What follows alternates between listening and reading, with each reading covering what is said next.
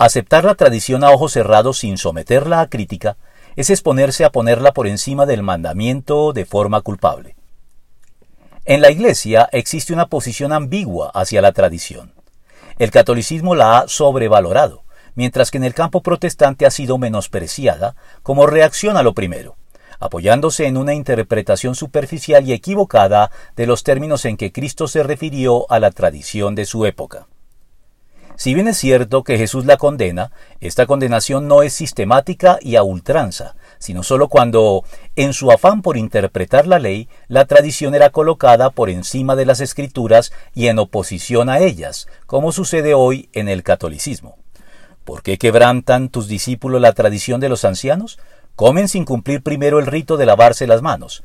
Jesús les contestó, ¿y por qué ustedes quebrantan el mandamiento de Dios a causa de la tradición?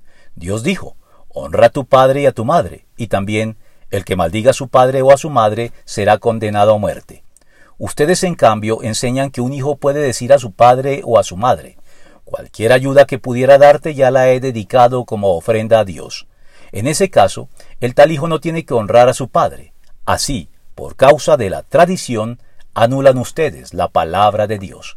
Mateo 15 del 2 al 6.